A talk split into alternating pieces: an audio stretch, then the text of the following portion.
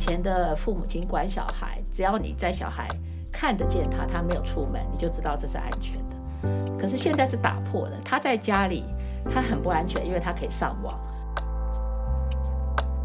在外面那个网络上那些人的甜言蜜语，你知道，你的家长要比，你要跟他去比呀、啊，对不对？他他就太难，要骗人的时候都先建立关系啊，对，对啊，连骗人都建立关系，你做父母亲你不建立关系，连骗人都比父母会更建立关系。当他们觉得说我已经知道了很多事情，而且我的生理也已经发育到很像成人了，其实在这个期间就会变成说我似懂非懂，然后这个我知道，然后我好奇，我想要去尝试，对，然后就会不小心就落入了那样子的，比如说陷阱或是危险当中。欢迎来到解惑谈心事，来听听我们谈心事。我是 Chrissy，我是王老师。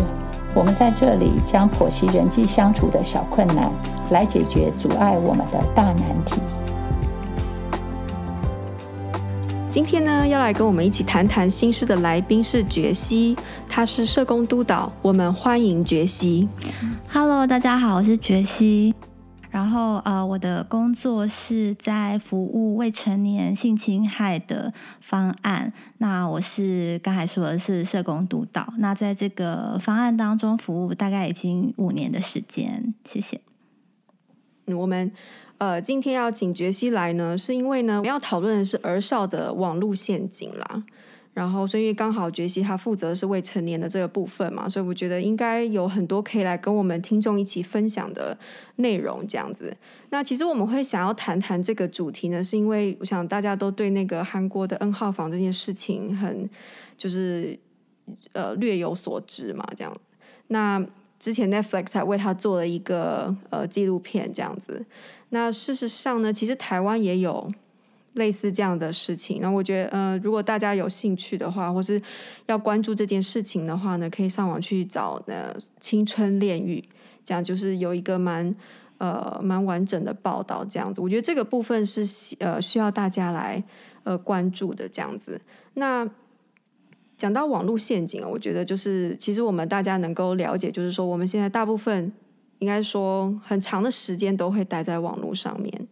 那。网络世界就对我们来说是一个新新天地嘛，那对于犯罪者来说实在是一个天堂，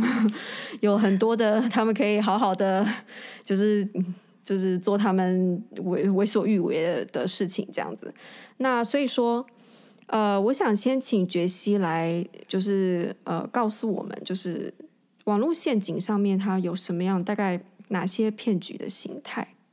好，先跟大家说明一下，就是呃，虽然我是做性侵害方案的，那其实刚才主持人提到的 N 号房啊，或性春炼狱，他们其实跟性剥削，就是私密照、私密影像比较有相关。那其实呃，我自己在做性侵害方案的这个过程当中，有发现到，不论是性侵害或者是性剥削，其实他们都是有伴随着，然后而且他们的骗局或者是网络上面的套路其实都是很相像，所以呃，今天就是大概也跟大家就是分享一下哦，我在服务的过程当中，然后跟孩子们听到的他们在网络上会遇到哪一些状况。那其实比较常见的，如果就是只是他没有要骗色 骗财，他。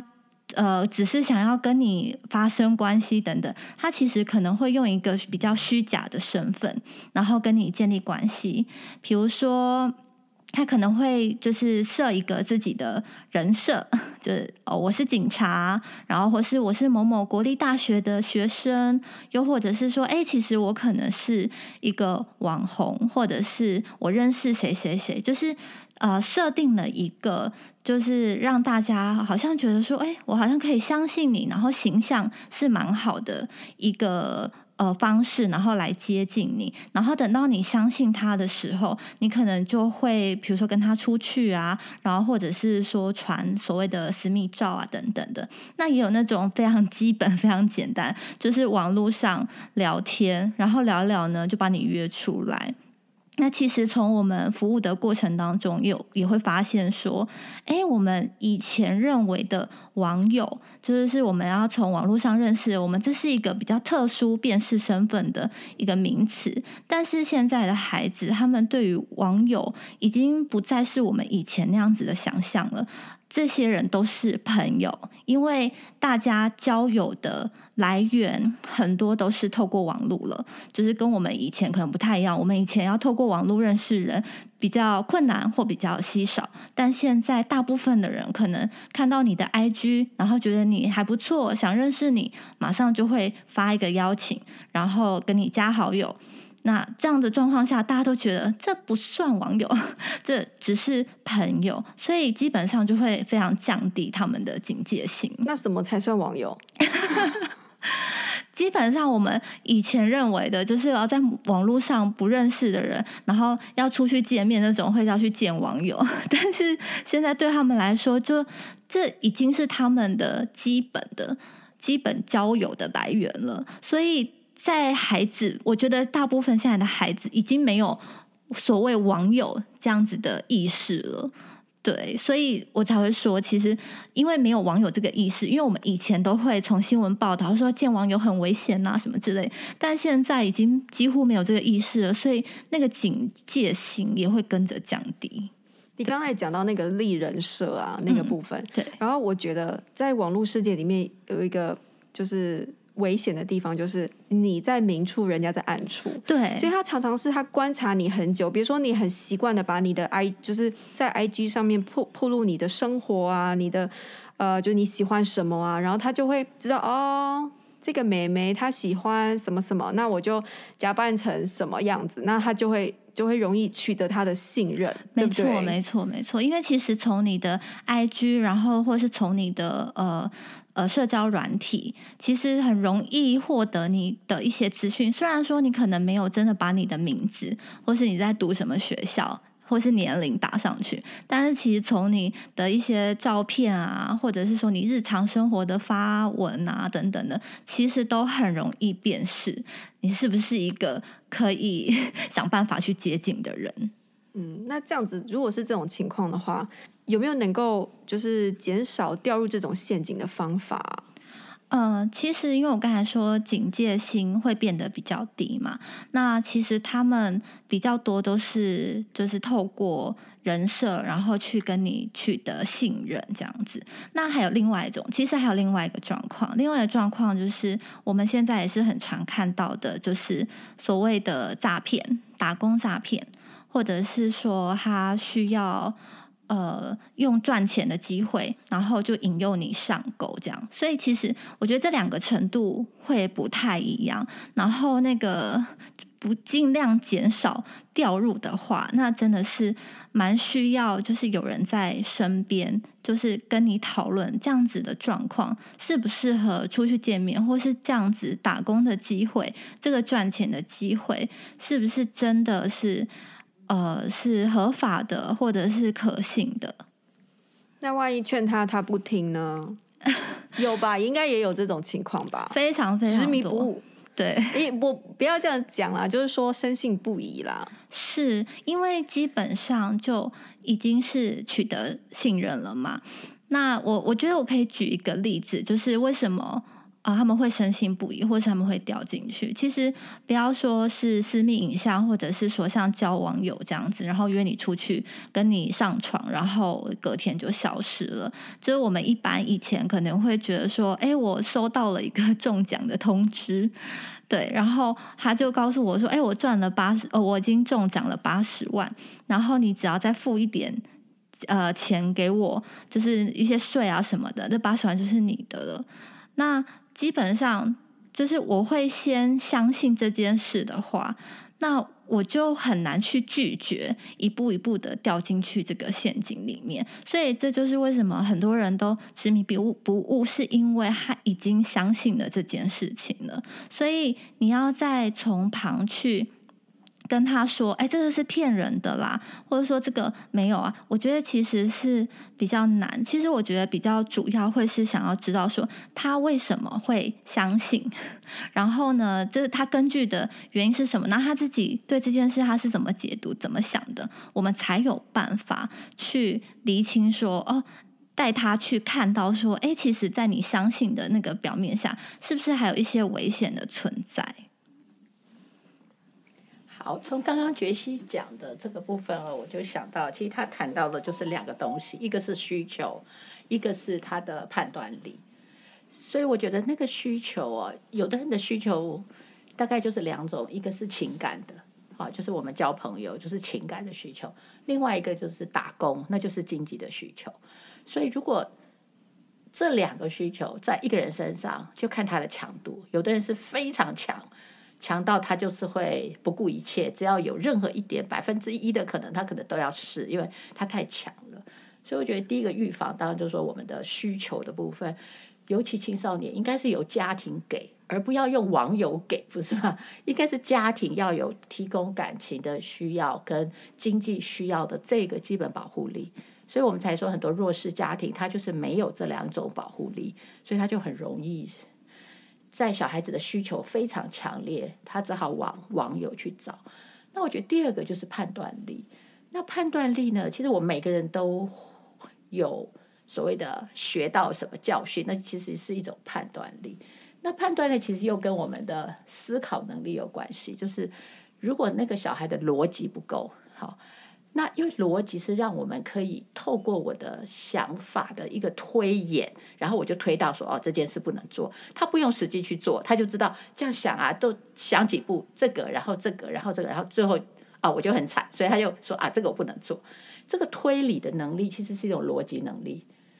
那如果我们的小孩逻辑能力，通常因为在青少年，他的逻辑能力，因为我们逻辑能力这种规划。都是靠前额叶，其实前额叶在青春期是还没有发展的很好，他其实才开始，所以在青春期他本来那个规划能力就是没没有成人好，所以他容易被骗。第二个就是说，即便是青少年，有的小孩当他逻辑能力比较强，这是天生的啦。哦，还有就是他也许呃呃家里啊那个训练比较够，所以他呃父母亲教他很多逻辑，教他很多事情，他就记起来，他那个他也会有一种判断力，他不需要自己去做。可是有一种人就很很惨，就是说他逻辑力很低，然后又没有旁边又没有教育，所以他对所有事情的看法都是我要亲自体会。譬如说，我要真的碰到一个渣男，我才相信他就真的是渣男。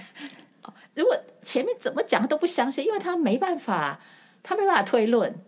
你知道，他没有办法去把所有的想象去说啊。因为他只看到说啊，他他，比如说他在什么事上很挺我，所以他就是一直很挺我。他没有办法用他的想象去想，哎，这个人在别的事情上好像没那么挺我。哦，他没有办法整个去看，他他他他的能力想不到那么多，然后他就拒绝你，他就想啊，你你不要讲了，那根本没发生，所以我就不相信。所以我觉得常常在我们的个案里面，你看那些被害之后，我们跟他谈，你从这件事情学到什么？那很多时候，他学到就是他真的知道这件事不能做。虽然父母亲已经讲了，或者老师也讲，或者他朋友也讲，可是他真的要做了才知道不能做的。这这这样子的，应该说一种判断力的来源，其实就很惨。就是好像他就是凭感觉，而且他要实际回馈啊，实际经验到被骗。哦，对，然后他好像在看别人的时候，他。不不会去看说这个人对我好，他的目的是什么？为什么对我好？他没办法有这些想法哦。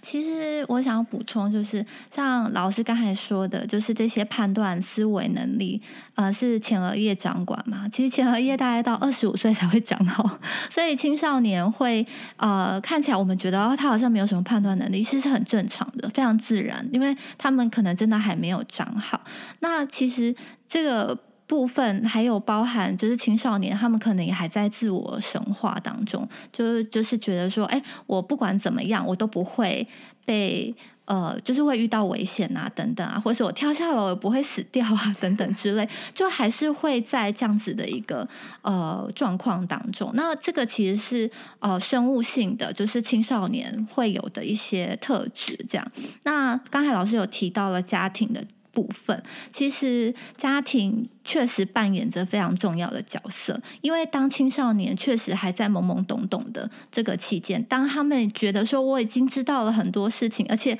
我的生理也已经发育到很像成人了，但是我还不太知道我的心智有没有办法跟上的时候，其实在这个期间就会变成说我似懂非懂。然后这个我知道，然后我好奇，我想要去尝试，对，然后就会不小心就落入了那样子的，比如说陷阱或是危险当中。那家人很重要，是因为呃，除了家人、学校，那是在他的保护的一个支持系统里面，就是有人如果可以去跟他讨论，然后有人可以告诉他说，哎，这个部分可能是比较危险的。那也许他们就像老师刚才讲的，有些孩子可能就会被训练的比较知道说，哎，当我遇到这件事情的时候，我可能需要再想一下。对，那当然也有一些孩子，确实就像老师说的，他即使家长或者是学校老师或者是身边的大人跟他说了，但他不一定会听，他可能会需要自己去做过尝试，然后他才有他碰壁了以后，他才知道说，哦，原来是这样。必须要必须要避开哪一些事情，然后才有办法去避免呃危险的发生。那其实这个都很需要一步一步的去跟他们讨论那个细节跟内容。而且有些孩子可能会因为发生事情之后啊，自责羞愧啊，他还不一定能够马上承认他自己，比如说遇到渣男。嗯，或者是他没有办法马上就是去怪罪对方，因为他可能怪罪自己比较多，所以在事情发生后要处理的事情其实还蛮多的，就是他们的情绪啊，然后他们外在的环境对他们的看法，然后他们怎么样去透过这件事情呃成长跟面对。那我想要问啊，就是说呃刚才两位提到家庭很重要嘛，环境是保环境的保护是很很重要的，但是有一些孩子他就是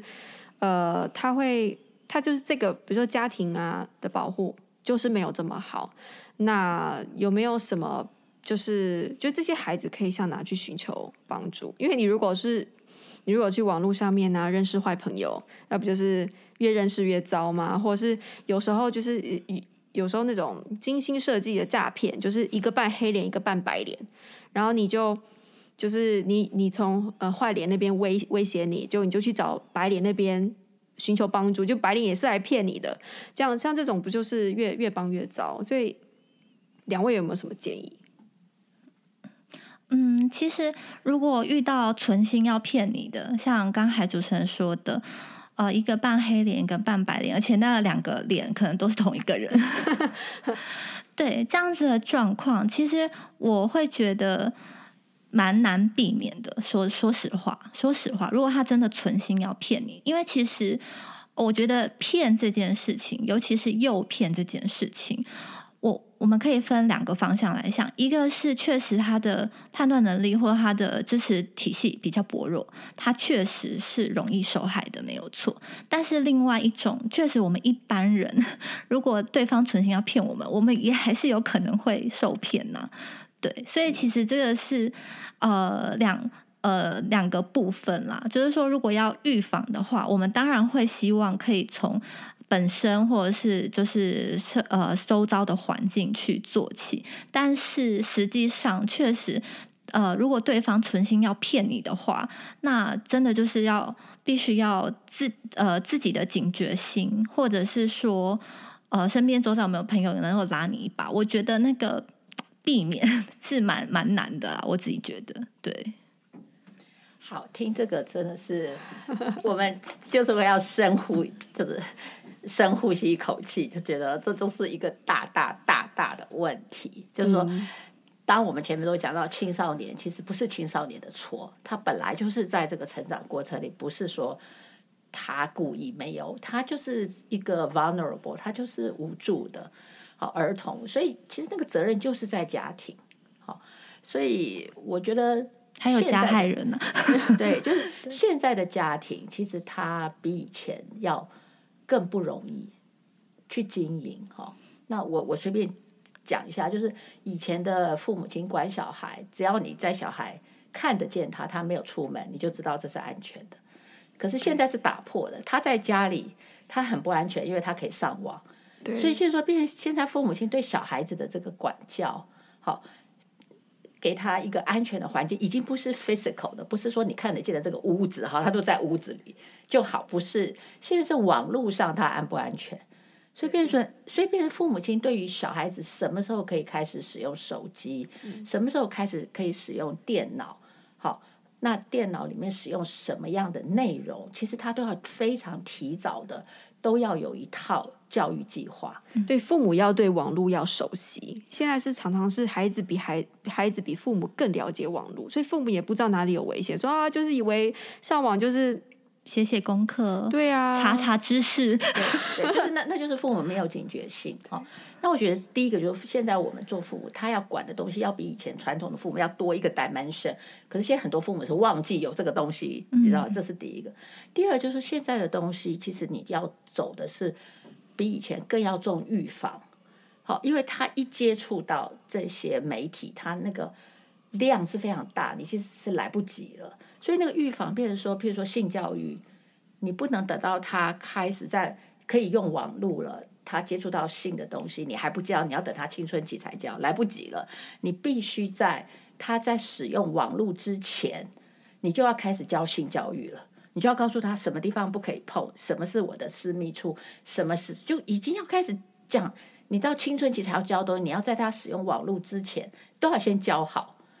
你知道这个这个很多父母是忘记的，想说他幼稚园幼稚园要要讲什么，也不知道该怎么讲啊。所以这就是能力，你知道？嗯。所以你就说你要有亲子教育的能力。这个现在以前我们都觉得父母就是自然就会做，现在的父母不是哦。现在父母亲是要上课要学，而且时间还要对，你不能太晚，你会来不及。这是其二，其三，你还要你准备教的时候，你还要有关系。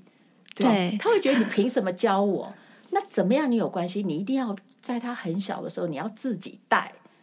光这个很多父母也是做不到，或者他忽略的。你知道，他说反正有人帮我带就好了，那我轻松，那我就很高兴，觉得我的育儿计划已经完成。只要有人帮我带，错了，育儿是为了建立关系，育儿不是只是让他活着，找一个保姆，对，找个保姆。所以你自己育儿是为了你跟他建立了亲密关系，尤其我们说的依附关系，他是在十八个月开始的那个依附关系，你要自己下去变成你是他的那个依附对象的时候，你将来才有教他后面想要教这么多多东西的权利。可是我们看到很多的家庭，就是让保姆或是让祖父母或者让亲戚，anyway，只要有人帮他。带他就觉得很高兴，等到小孩长大了，有的甚至到小学了六年了，对不对？有的甚至到国中了才把他带回来，然后说好，我现在来教你。对，那小孩说你是谁呀？来不及。对，所以我觉得你看这三个东西，在现代的父母，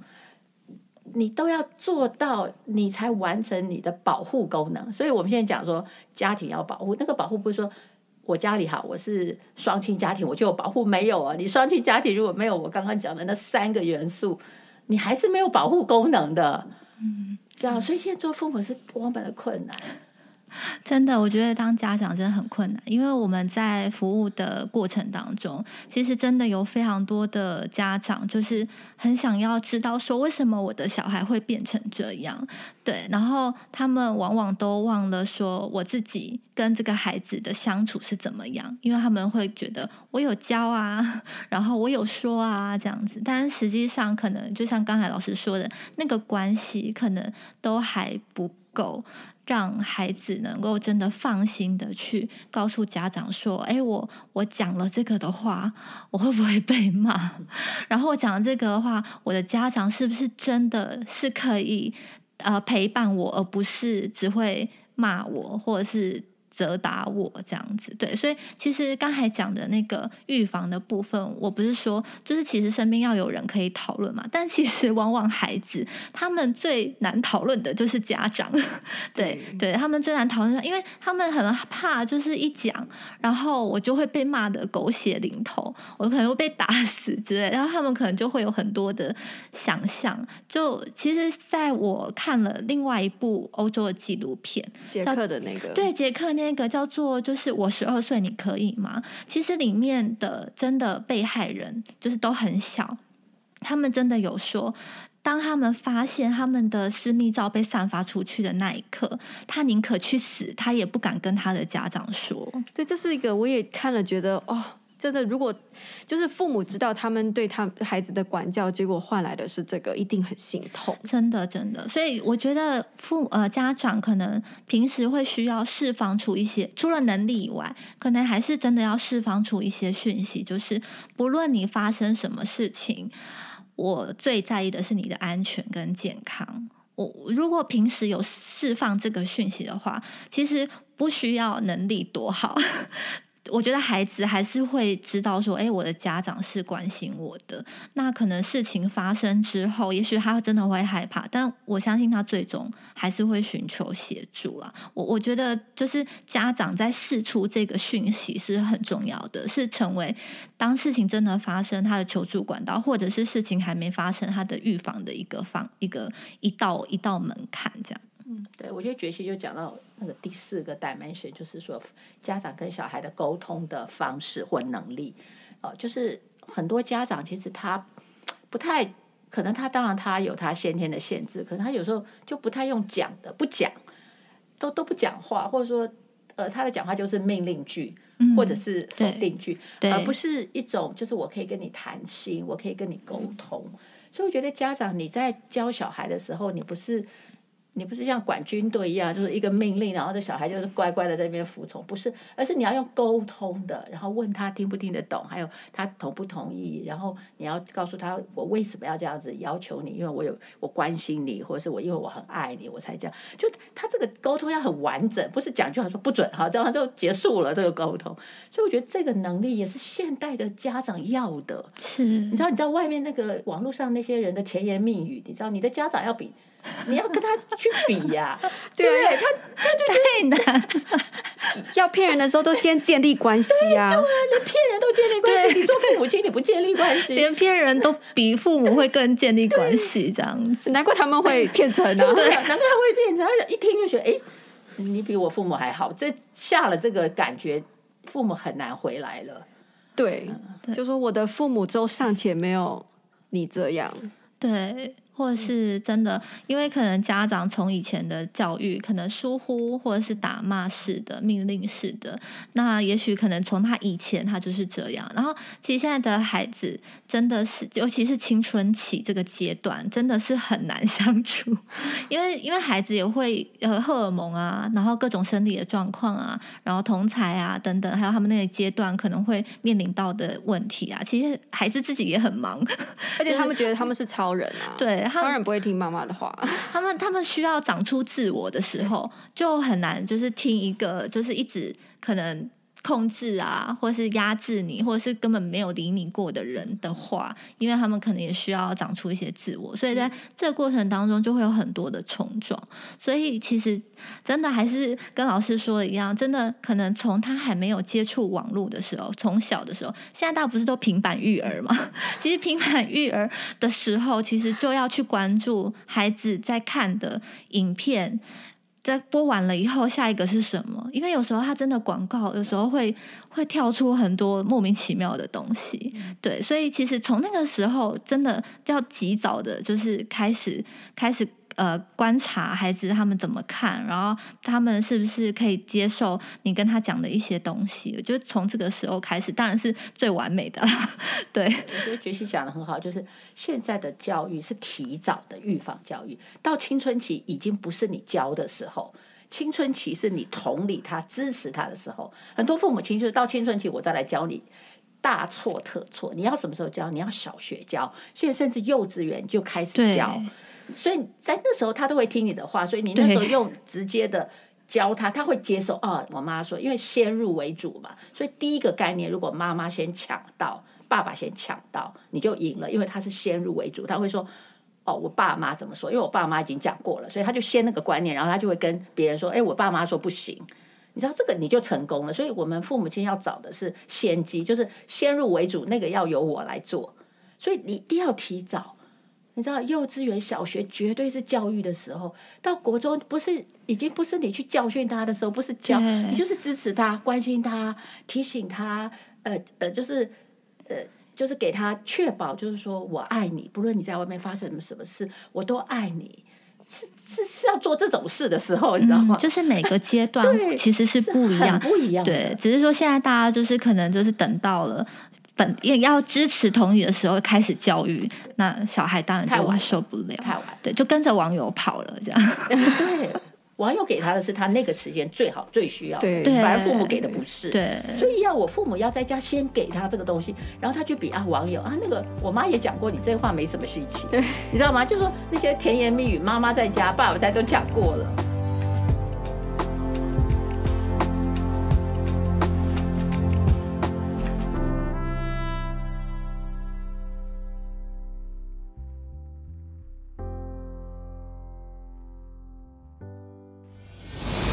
In our next podcast，更伤害他们的，反而不见得是那个事件本身，而是他可能后来受到的二度伤害啊，或者是说他的个人资料被外泄啊，所以他被肉搜啊，然后可能环境网络上面的攻击啊，这样。其实现在的数位性暴力其实是更可怕的，因为它是让所有的人。只要能够有上网的人，只要他想找，都可能找得到的。光是跟他们谈戴保险套也是一样，就是跟不要拍裸照是一样。就是大家都知道要戴保险套，可是当我们跟小孩讲你要戴保险套的时候，我们就要想，因为保险套不是他戴，是对方在戴，是那个男生戴。当男生不要戴的时候，你怎么办？反而是要跟他讨论。他知道他要戴啊，不是他知道要保险套，可是。你要怎么去执行这个药？